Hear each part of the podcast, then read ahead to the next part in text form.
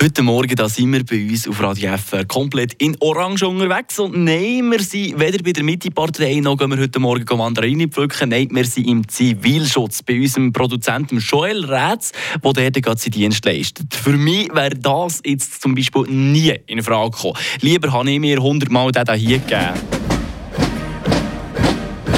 Nein, nein, nein, nein, nein, nein, nein. Ja, zuerst als Soldat in der Achtungsposition, da stundenlang und dann als Feldi mit dieser mühsamen Standard in der Hand da rumzumpeln. Ja, trotzdem aber für mich auch sehr spannend, mal ein bisschen mehr von der anderen Seite von der Wehrpflicht kennenlernen. Leandra Varga hat uns da die Facts zum Zivilschutz. Eine Portion Wissen für einen starken Tag. Schlauere Tag. Mit dem Stop-and-Go-Partner für den Wintercheck. Autobergmann, Armortenstrasse 40 zu Laupen.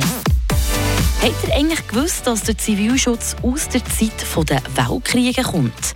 Die beiden Weltkriege in der ersten Hälfte des 20. Jahrhunderts haben die Welt verändert. Gerade der Zweite Weltkrieg ist von beiden Seiten als totaler Krieg geführt worden, bewusst und gezielt auch gegen die Bevölkerung vom Gegner vorgegangen.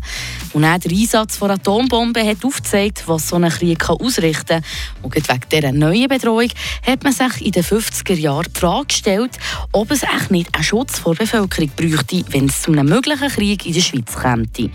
Neun Jahre später ist bei einer Volksabstimmung ein Zivilschutzartikel in der Bundesverfassung aufgenommen worden. Und so ist es gekommen, dass vom Januar 1963 der Start des Schweizer Zivilschutzes war.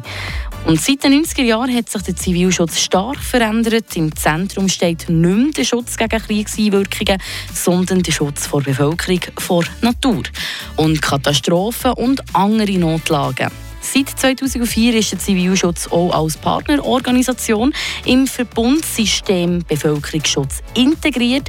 Die Zuständigkeit und die Verantwortung liegt grundsätzlich bei den Kantonen. Der Bund legt aber gemeinsame Grundlagen vor.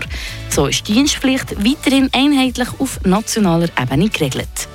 Heute hat der Zivilschutz mehrere Aufgaben, unter anderem das Beratstellen von Schutzinfrastruktur, Mittel zur Alarmierung der Bevölkerung und kümmern sich um Personen, die Schutz suchen und leisten Instandstellungsarbeiten nach Schadenereignissen. Der Bund hat das Ziel, jährlich 72'000 Personen für den Zivilschutz zu rekrutieren. Dieses Jahr sind es 67'500. Frische Tag. Der Radio FR Morgen.